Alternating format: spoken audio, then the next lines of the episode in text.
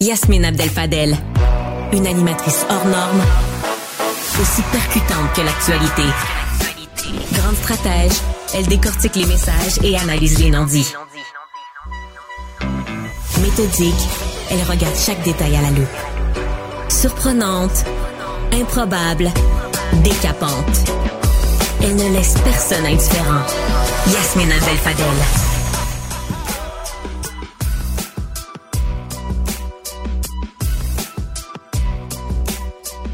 Très heureuse de vous retrouver aujourd'hui et de vous retrouver surtout pour parler de l'héritage colossal de Brian Mulroney.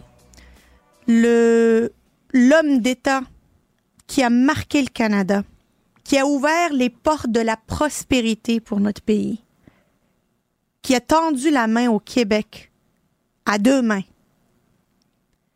n'est plus. Puis le Canada aujourd'hui pleure un des plus grands hommes d'État qu'il ait eu de son histoire. Brian Mulroney, c'est beaucoup évidemment de euh, beaucoup d'accomplissements. On en a largement parlé, les accords de libre-échange, mais, mais c'est avant tout l'homme. Et cet homme-là, dans son intimité, il n'y a pas beaucoup de personnes qui peuvent en parler. Nous, on a la chance, moi j'ai la chance d'avoir la personne pour témoigner de la grandeur d'âme au-delà de la grandeur de l'homme politique, Luc Lavoie. Toutes mes sympathies, Luc. Merci beaucoup. Première personne à qui j'ai pensé hier, c'était à toi quand j'ai appris cette mauvaise nouvelle, parce que, te connaissant assez, je sais à quel point ça a été une figure importante dans ta vie. Ah, ma foi, c'était la figure la plus importante de ma vie, peut-être depuis mes parents. Euh, écoute, moi, j'étais un jeune journaliste à Ottawa. Et puis, je suis rentré dans, la machine gouvernementale. Puis, je suis devenu son directeur de cabinet adjoint. Et euh, il m'a nommé dans un poste diplomatique en Espagne. Je suis revenu, j'ai continué de travailler avec lui sur des dossiers. Mais surtout, notre amitié a perduré. Notre amitié... euh, comment dire, ben, c'était aff- affectueux. Tiens, je vais dire le mot affectueux. Pendant longtemps, je considérais que c'était mon patron, puis on avait des relations professionnelles. Mais D'ailleurs, je veux poser des questions bien spécifiques là-dessus, Paul. Euh, Paul, Luc. C'était ton patron, c'est devenu ton ami pour la vie. À quel moment ça a basculé? Euh, difficile à dire, mais je dirais que il y a un dossier en particulier, puis ça me tente pas d'en parler, là, mais il y a un dossier en particulier, l'affaire Airbus. Mais ça, c'était après que tu aies quitté son cabinet. Ah oui, tu veux dire pendant que j'étais dans son oui, cabinet? c'était à quel moment que vous avez... Ben, pendant que j'étais dans son cabinet, c'était plus une relation professionnelle. D'abord, un cabinet de premier ministre, tu connais probablement ça. C'est comme un centre assez restreint euh, de gestion de crise. C'est ça que ça fait, un cabinet de premier ministre. Ça gère des crises, puis ça gère le, le calendrier politique du premier ministre. Alors, tu es toujours dans l'action. T'es pas toujours en train de Bonjour, monsieur Monet. Mais avec le temps, je sentais que c'était plus proche. Et il avait de plus en plus confiance en moi. Et il me confiait de plus en plus des mandats. euh, T'es devenu son fixeur. C'est ça que j'étais, oui, en bonne Réellement, là, c'est peu importe les titres, Ouais. t'étais son homme de confiance. Et la preuve, c'est que même après la politique, t'es demeuré son fixeur. partie. Oui, oui, en bonne partie, effectivement. Ça, c'était... Il y a la célèbre phrase qui... qui, qui a, qui a maintenu jusqu'à la fin, là, qui était « Luc, arrange ça à ton goût. » Parce qu'il savait qu'à à ton goût, c'était probablement à son goût. Il me faisait venir où il m'appelait, il me faisait venir. Puis là, il m'expliquait un peu l'affaire. Puis là, je disais, qu'est-ce que vous voulez que je fasse, Mulroney, Monsieur Mulroney? Luc, arrange ça à ton goût. ça, ça, ça, ça voulait dire, arrange ça, puis ramène-moi ça après. Je t'ai pas... euh, J'ai pas connu, moi, euh, Brian Mulroney comme premier ministre, évidemment, trop jeune. Moi, ce qui m'a marqué personnellement, évidemment, c'est la voix de Brian Mulroney, la taille de Brian Mulroney, le regard perçant de Brian Mulroney. Mais j'ai appris, j'ai eu une petite incursion dans la vie de Brian Mulroney à travers ton livre, que Ah j'ai oui. lu, et tu le sais, en décembre alors que j'étais en vacances. Et je veux te remettre sur une anecdote que tu as racontée dans ton livre. J'aimerais ça que tu nous la re-racontes. En Irlande, Oui, dans ce village des Mulroney, oui. tu as organisé un petit, euh, euh, une petite soirée dans un pub? Euh, c'était le midi, oui. le midi? Oui, oui. Euh, nous, nous, nous étions en route, en fait, pour le sommet G7 de Londres. Et il avait toujours dit qu'un jour, comme premier ministre, il allait visiter l'Irlande. Il avait déjà été en Irlande. Mais là, il allait à titre de premier ministre. Et là, moi, j'avais été, comme je le faisais pour tous ces voyages internationaux, j'avais été envoyé en éclaireur pour voir ce qu'on pourrait faire. Qu'est-ce qu'on peut faire? Bon, il y a un village qui s'appelle, une petite ville qui s'appelle Lockland Bridge, qui est perdu. là. Même, en- même en Irlande, c'est comme Même en perdu, c'est un coin perdu. un coin perdu, euh, qui ressemble un peu au cinéma quand on voit des images dans des films de science-fiction, tout ça, tu sais, des, une église en ruine, avec un cimetière où les pierres tombent, bon, tombent de, de gauche à droite et tout. Et là, j'étais allé là. Ça avait quelque chose de charmant.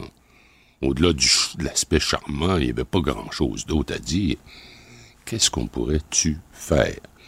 Alors, Et lui, sa famille venait de là, euh, oui, tout à fait, directement de là. ses ancêtres. Alors, euh, nous savions, parce que lui, quand il était un citoyen euh, privé, là, avant qu'il soit en politique, il avait fait faire un arbre généalogique pour s'assurer d'où venaient effectivement ses ancêtres. Parce qu'ils sont arrivés ici pendant ce qu'on a appelé la faillite, la, la famine des patates. Ça, c'était 1850 à peu Oui. près.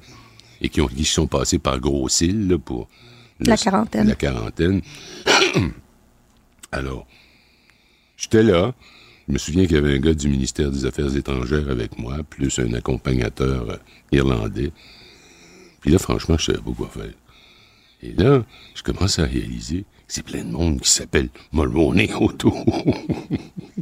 C'était les, les villages des Mulroney. Alors là, je commence à chercher un peu. Wow! Et là, il y avait un pub, tout droit aussi sorti d'un film. Et là, je rencontre le propriétaire du pub.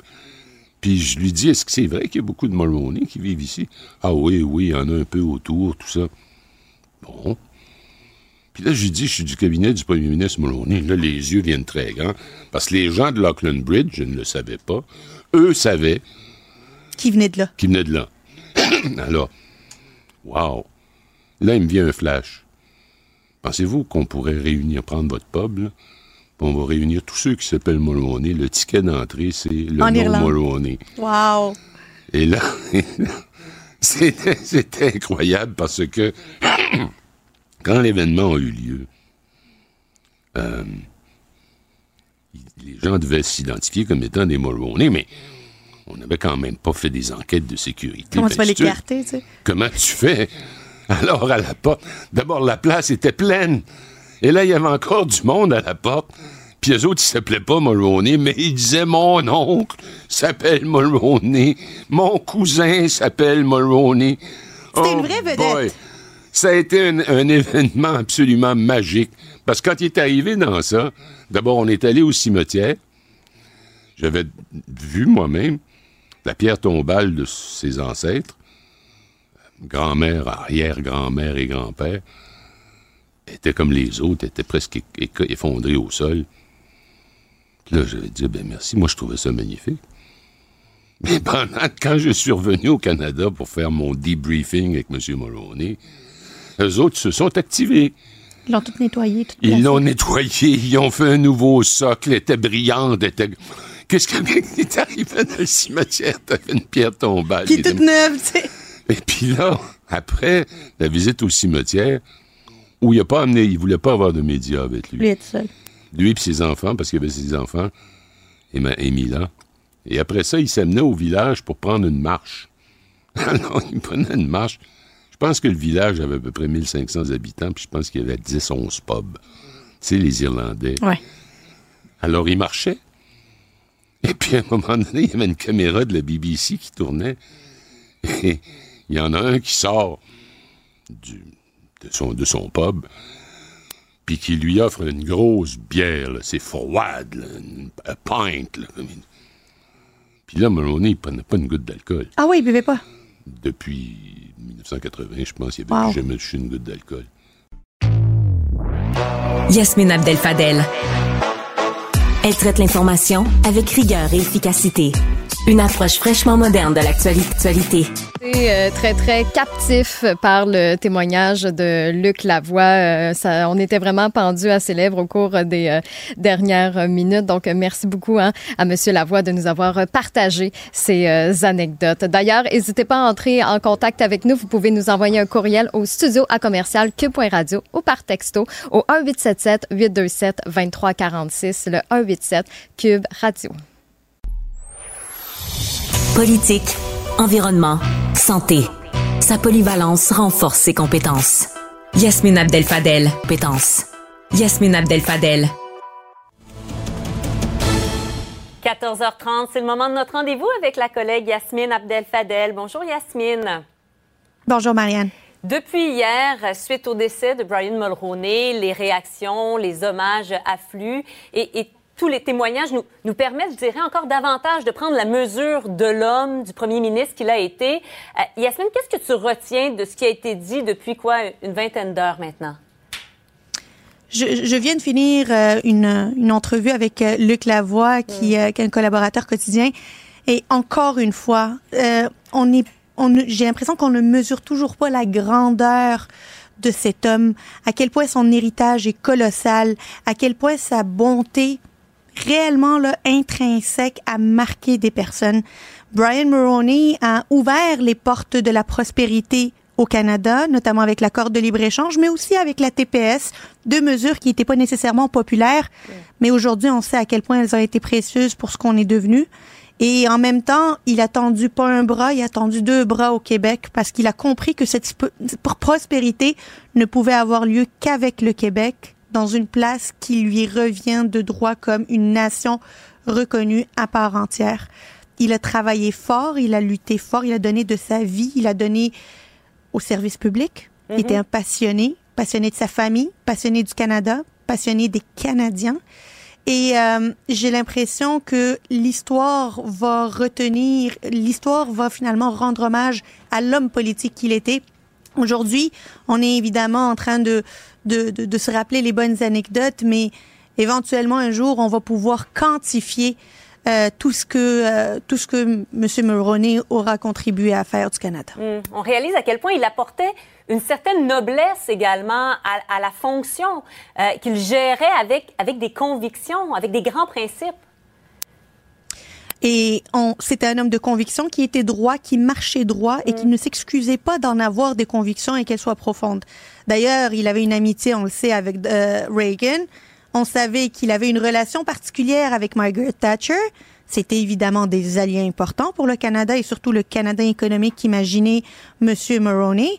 Mais il n'a pas euh, hésité à leur dire je ne vous suivrai pas pour la lutte à l'apartheid Hum, hum. Sa façon Exact. de penser. Et c'était, il, il fallait du courage pour dire, moi, au Canada, premier ministre du Canada, alors que j'ai des intérêts aux États-Unis, alors que j'ai des intérêts en Grande-Bretagne, eh ben non, je vais me lever pour ce qui est juste et bon pour les Canadiens, pour le Canada, et je vais dire non à l'apartheid. Ça, ça s'appelle un homme d'État, un homme de conviction, qui ne marchande pas ses convictions et ses valeurs pour quelconque calcul politique. Ça, c'est du Brian Mulroney. Bien dit. Revenons euh, par ailleurs, Yasmine, sur le jugement euh, de la Cour d'appel concernant la, loi 21. Est-ce que tu as l'impression, là, avec ce qui s'est dit euh, depuis que le, jugement est connu, que ça va aller en Cour suprême, que c'est loin d'être fini?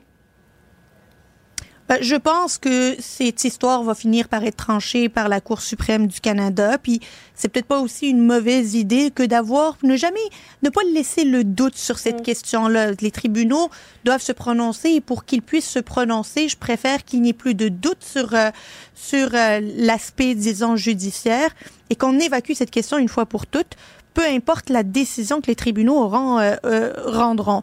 Hier, évidemment, on a eu, euh, on était tous surpris de ce jugement qui qui est très clair, qui est très limpide en faveur de la position de Québec. Mais il faut certainement rappeler que le que le jugement ne dit pas que la loi n'est pas discriminatoire. Il ne dit pas que la loi et les articles sont en respect avec la Constitution et les droits et libertés protégés, protégés par la Charte. La seule chose que le jugement dit, c'est que l'utilisation de la clause dérogatoire de manière préventive est tout à fait légitime, Mm. est tout à fait acceptable. Et une fois que ça s'est dit, les tribunaux n'ont plus à se pencher sur la légitimité, la, la- le caractère constitutionnel ou non discriminatoire de ces articles-là. Donc, ils ne se sont prononcés que sur la clause dérogatoire. Peut-être que la Cour suprême, elle, elle choisira d'aborder ces deux aspects-là et l'utilisation de la clause dérogatoire et le caractère discriminatoire ou pas de ces, euh, de ces privations Mm. de droits fondamentaux. Euh, c'est sûr que c'est pas fini là. Moi, je pense que d'autres personnes, notamment les commissions scolaires anglophones, vont vouloir aller au bout de cette histoire-là. Merci à, à toi, Yasmine. Bonne fin de semaine. Au revoir, Marianne. Au revoir. Yasmine Abdel-Fadel.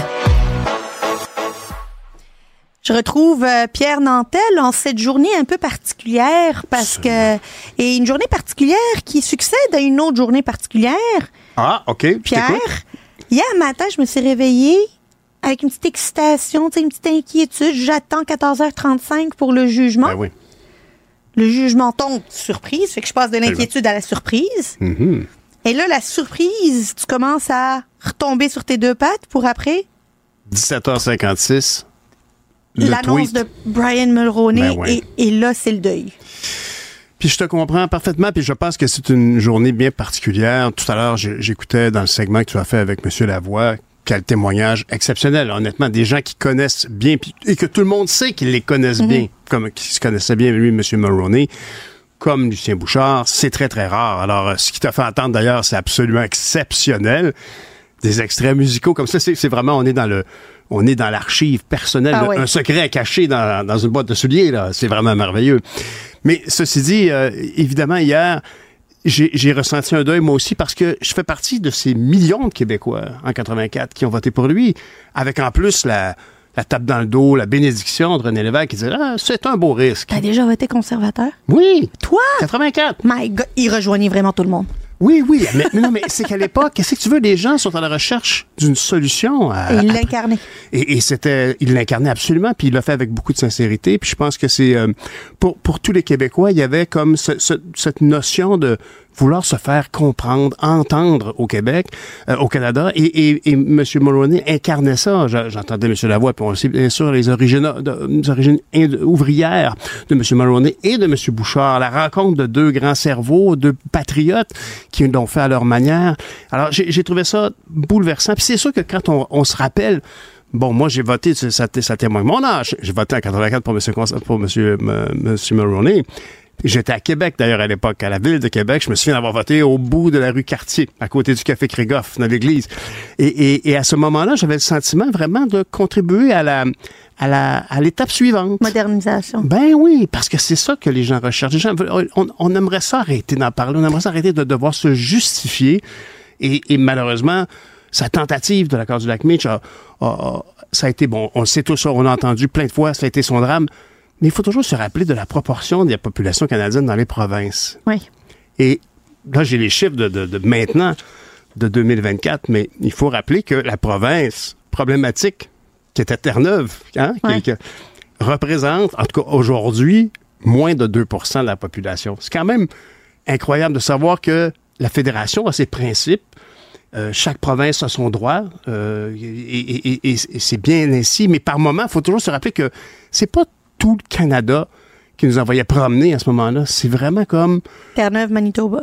ben oui, tu sais. Alors, et, et, et- et un peu précurseur de problèmes reliés aux Premières Nations. Ouais. hein, à l'époque, hein, c'était M. Harper, Harper, pas Stephen, mais euh, Elijah. Alors, ça a été un, un- un- un gros drame pour M. Mulroney, mais ça n'a été pour tout le monde. Et, et- et aujourd'hui, ce qu'on constate, c'est à quel point le Parti conservateur, quand je vois M. Poilievre aux, aux nouvelles, je me dis, garde une petite gêne de revendiquer quoi que ce soit d'héritage de la part il y de. Il n'y en a pas, tu sais. Il n'y en a pas. Mais Pierre, je veux t'entendre sur ces hommes d'État. Mm. sais, je, je mets, je mets Brian Mulroney dans ces très courtes listes Mm-hmm, qui ne nous faisaient pas honte à l'international, qui nous rendaient fiers de dire c'est lui mon représentant au G6 dans le temps, oui. c'est lui mon représentant à francophonie, puis au Commonwealth, puis Ouais. à l'ONU.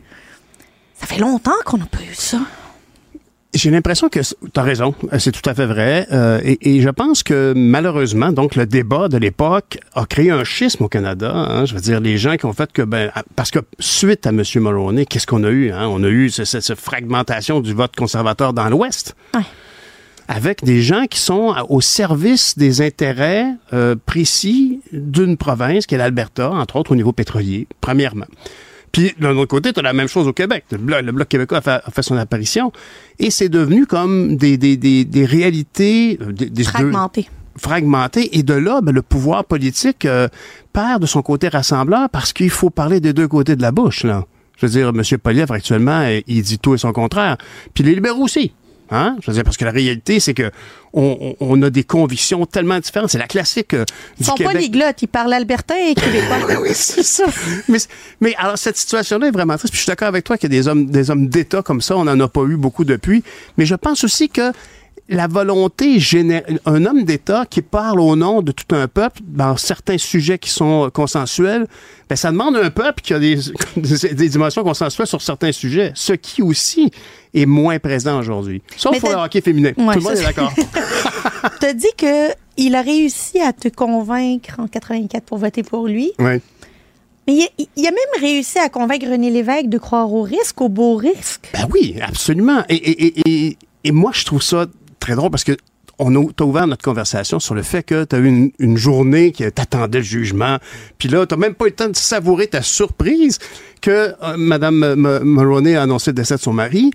Et, c'est quand même, je, je, dirais pas qu'il y a des liens, mais c'est une journée importante. Et en plus, c'est une journée bisexuelle, le 29 février, c'est quand même pas banal.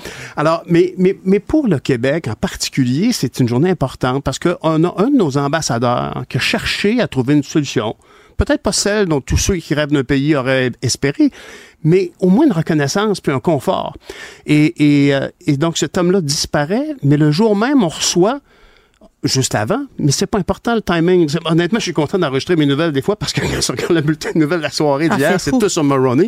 Mais évidemment, le jugement est tellement important et bien confirmé, comme tu le disais tout à l'heure, qu'il est, il est légitime pour le Québec d'invoquer cette clause en absent. Et d'ailleurs, je pense que c'est le, mot découverte de la journée d'hier. Puis je dois admettre que moi, je l'avais pas vu passer, le projet de loi de M. Roberge, euh, dont le libellé était projet de loi numéro 52, loi permettant au Parlement du Québec de préserver le principe de la souveraineté parlementaire. oui, ben, finalement, ça, c'est pour réinvoquer la clause dérogatoire parce qu'elle a cinq ans de, de, vie. Et là, on arrive au bout du cinq ans. Mais c'est une belle terminologie pour ça. De parler de souveraineté parlementaire, c'est comme, c'est comme parler de, de, de, quelque chose qui compte pour nous au Québec. On va parler de notre souveraineté parlementaire, alors qu'une personne qui est préoccupée par les droits individuels va dire non, non, c'est un droit de dérogation à quelque chose qui garantissait mon, mon droit. C'est un droit de dérogation. Oui. On peut s'entendre. On peut bien l'appeler souveraineté parlementaire. Mais, mais je dirais que c'est comme un char hybride branchable. C'est ça. Y est-tu hybride, branchable, ou s'il y a une autonomie prolongée, il faut l'appeler de la bonne manière. Moi, je trouve que c'est une autonomie prolongée. Je m'en fous un peu de la brancher dans le plug ou pas, mon auto.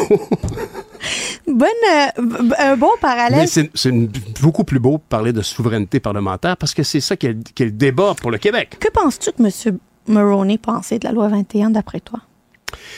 Je pense que, considérant qu'il semblait être un pragmatique, il devait se dire, mais ben, compte tenu de l'état des choses, c'est peut-être quelque chose, un mal nécessaire pour le moment. Puis on peut espérer qu'un jour, la, la, la, la, sérénité va revenir. on le souhaite tous. Et, la, et la, culture du Québec ne se sera pas mise à mal. Euh, notre façon d'être ne sera pas mise à mal, sera préservée. Et de là, on pourra baisser la garde un peu. Mais je pense que pour le moment, M. Malouane, je suis persuadé en tout cas qu'il a dû être heureux de savoir que là-dessus, sur des points euh, importants pour le Québec, la Cour a reconnu notre droit en tant que nation. Tout à fait. Je veux t'entendre sur un élément, euh, le caractère minoritaire de Brian Maroney. Regarde-moi bien aller, je pensais à ça cette nuit. Décidément, ça t'a interpellé ça m'a vraiment interpellé. Brian Maroney, il n'y en, a pas, il y en a pas plusieurs comme lui. C'est un anglophone mm-hmm. québécois. Bien sûr. Qui a été premier ministre. Mm-hmm il représentait les Québécois dans qui est une minorité au sein d'un océan canadien. Mhm. Et il représentait les anglophones dans une nation francophone. Il était continuellement minoritaire. C'est vrai, hein? t'as raison, t'as raison. Mais il se, il se, il se comportait avec un optimisme exceptionnel. Et, et, et je pense que cette vision du beau risque que René Lévesque avait béni, c'était pour ça. On sentait la bonne volonté derrière. Honnêtement, on peut dire que M. Trudeau est un grand homme d'État, que M. Lévesque est un grand homme d'État, mais M. Trudeau n'avait certainement pas la... On sentait pas la bienveillance la- derrière. Merci d'avoir trouvé le mot exact. Bienveillance. Et, et, et ça, moi, je l'ai senti comme Québécois. Puis aujourd'hui, je, peux dire que lorsque j'étais au NPD, moi aussi, j'ai cherché des solutions. J'ai cherché à représenter la distinction du Québec à l'intérieur d'un parti pan-canadien. Et c'est difficile parce que même la gauche, et je dirais même aujourd'hui, parce qu'aujourd'hui, je demeure convaincu que la souveraineté est le meilleur choix pour le Québec, c'est entre autres parce que les progressistes canadiens, anglais, ne saisissent pas l'importance des revendications du Québec. Le jugement d'hier, puis j'aime faire le lien avec la mort de Brian Mulroney, Mm. vient de trois juges nommés par Ottawa qui reconnaissent au Québec Il était l'utilisation. sûrement sur une liste du Québec quand même. Pas nécessairement, non? Quand même. Ben, il y a on pas on fait de- des recommandations quand même avant que les juges soient nommés, non? Cour suprême? Mais de toute façon, Mais, le euh, jour où on se met à mettre en doute la vertu des Exact, juges, on a un problème. Là, on a- on, on est au, on a un au mot village de Donald Trump. Mais penses-tu qu'il, euh, qu'il, euh, que cette sagesse dans ce jugement, peu importe ce qu'on pense du fond du projet de loi, Mhm, mhm. euh, c'est pas un jugement dans l'honneur et l'enthousiasme? Qu'on reconnaît la place du, Cana- du Québec et sa capacité à se gérer et gérer ses lois Ben oui. parfois? Ce que tu me poses comme question, est-ce que tu crois que ces juges-là, qui sont issus du Québec d'ailleurs, sont arrivés avec cette notion d'honneur et d'enthousiasme? Ben, c'est parce que l'enthousiasme, c'est prioritaire. L'honneur, bien aussi. Alors, mais, mais l'enthousiasme, c'est fondamental si tu veux être dynamique puis croire à ton pays. Si t'es pas enthousiaste, quand arrive le temps des impôts, tu fais bon, comment est-ce que je peux m'organiser pour en payer ça, tu moins? le dis toujours. Ouais, ben non, moi je trouve pas. Je veux dire, Toi, t'es contente de ces ben chèques? non, il y a personne qui est content de payer des chèques. Mais ce que je veux dire, c'est que le principe, quand tu as un projet de société, tu es content d'y contribuer. Tu peux y contribuer dans ton travail, mais tu y contribues aussi par tes taxes. C'est sûr que quand on regarde les trous dans les rues, puis le temps qu'on attend à l'hôpital, on se demande c'est- qu'est-ce qu'est-ce qui marche Ouais. pas? Mais, mais l'enthousiasme, c'est important. L'honneur, c'est très important, mais l'enthousiasme, c'est de croire au projet faut croire au projet. Puis moi, je pense qu'actuellement, ce, ce jugement-là vient juste nous dire, bon, mais oui, c'est malaisant. Il y a des affaires qui sont difficiles dans la loi 21, mais faut pas se mêler des affaires du Parlement du Québec. faut pas que ça arrive d'Ottawa. Et là, ça va arriver, d'ailleurs, on s'attend à ça, bien évidemment. Là. Puis, et à chaque fois, on entend bien les, les, les- officiels, les, les officiers du Parti libéral du Canada dire on va s'impliquer si ça va à la Cour suprême. Et ils veulent pas faire partie, évidemment, là, ils, ils vont soutenir Exact. certains lobbies. Et malheureusement, comme on c'est malheureux, c'est vrai que c'est malaisant de penser que c'est avec des fonds d'impôts que nous payons qu'on va se faire contester nous-mêmes. Mais c'est tout le Canada qui paye. Et je rappellerai les proportions des populations canadiennes, hein, quand même. Ouais. En Ontario, on le représente 38% de la population canadienne et nous, on est en bas de 24. Fait que, on paye, on paye notre part aussi, mais les autres aussi. Pierre Nantel, toujours un plaisir. Merci pour cette belle journée. Merci. Salut. Au revoir. Une main de fer dans un gant de velours. Yasmine Abdel-Fadel. Ce jugement de la Cour d'appel quant à la constitutionnalité de l'utilisation de la clause dérogatoire de manière préventive sur la loi 21 a fait réagir plusieurs groupes d'intérêt, des groupes politiques, notamment le Parti libéral du Québec. On rejoint André Morin, député de l'Acadie et porte-parole de l'opposition officielle en matière d'immigration, de francisation, d'intégration et de justice. Bonjour, Monsieur Morin. Bonjour, Madame euh, Abdel Fadel. Êtes-vous passé à travers les 300 pages du jugement en 24 heures? Presque, je, je termine la lecture.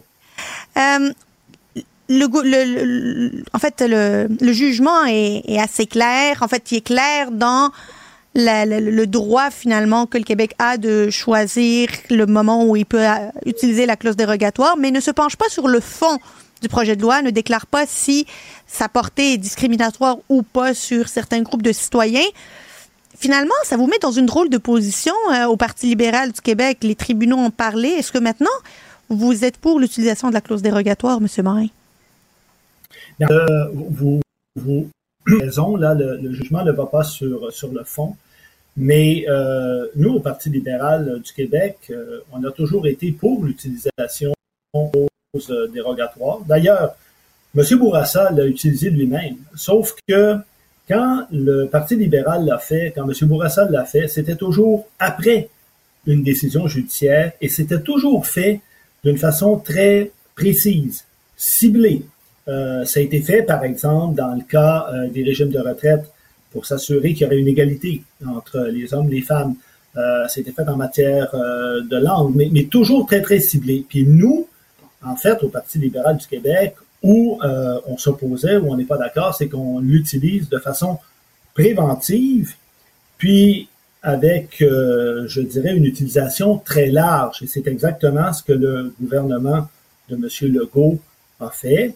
Mais la Cour d'appel, dans un jugement unanime hier, nous a, euh, en fait, rappelé, énoncé, décrété que c'était possible et que le Parlement, euh, l'Assemblée nationale pouvait agir ainsi.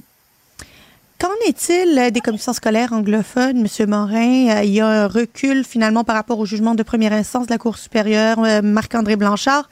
Le juge avait déterminé que la loi ne pouvait s'appliquer aux commissions scolaires anglophones étant donné les acquis constitutionnels qui leur confèrent le droit d'administrer finalement leurs institutions, notamment réseau de l'éducation. Est-ce que c'est une bonne chose que de n'avoir qu'un seul régime d'application finalement de cette loi? Mais en fait, ce que monsieur le juge de, première instance euh, dans, dans, l'affaire en question euh, avait fait une association avec les, droits euh, linguistiques et il avait étendu ça à la culture.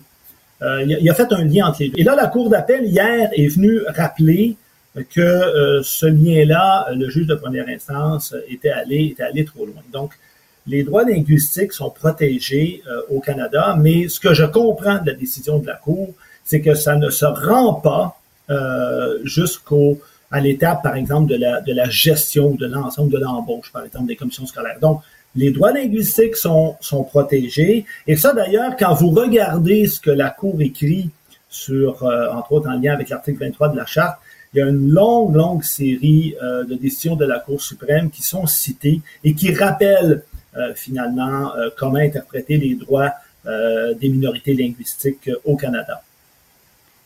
On a, en fait, on attend de savoir si des partis vont essayer de, de, de, de procéder en cours, cour suprême du Canada.